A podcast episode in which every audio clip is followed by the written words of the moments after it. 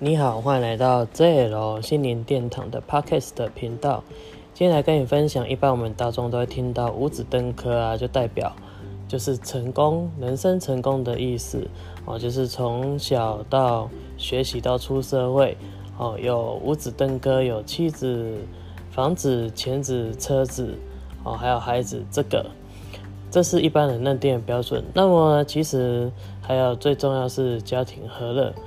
那么一般我们要达到这样，甚至最后最终结果是财富自由。那甚至就是最后精神自由，可是，在这些过程中要怎么达到呢？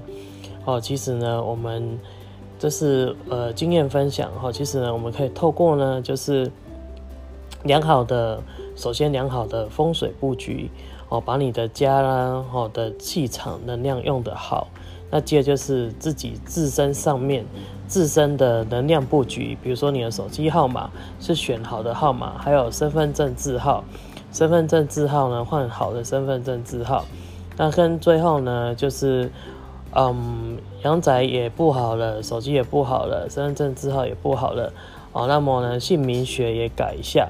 那当然了，这整个好之后呢，就是有时候不是天天过，这时候呢，你再透过呢，哦，比如说紫白飞星或者是奇门遁甲去看一下状况，或紫微斗数呢，去看一下现实的状况，去做一个解决。那这样其实呢，就可以过。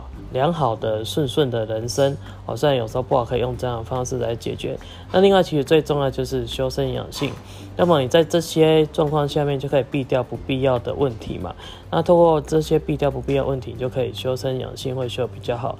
那如果说呢，你没有这样用了，通常一般就会遇到一些不必要麻烦啊、不必要的事情啊，觉得很烦这样子。那你哪有时间去就是静下心来修心呢？所以。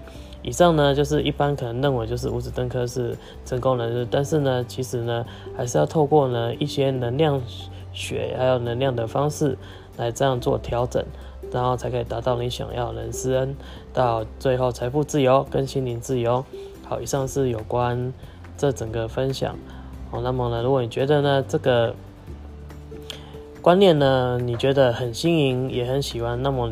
你觉得呢？你想把这个分享给你的亲朋好友，那你也可以就是把我们的在有线电场这个 podcast 这个 podcast 的这个节目呢，分享给你的朋友。好，那我是在有线电台 Jason，拜拜。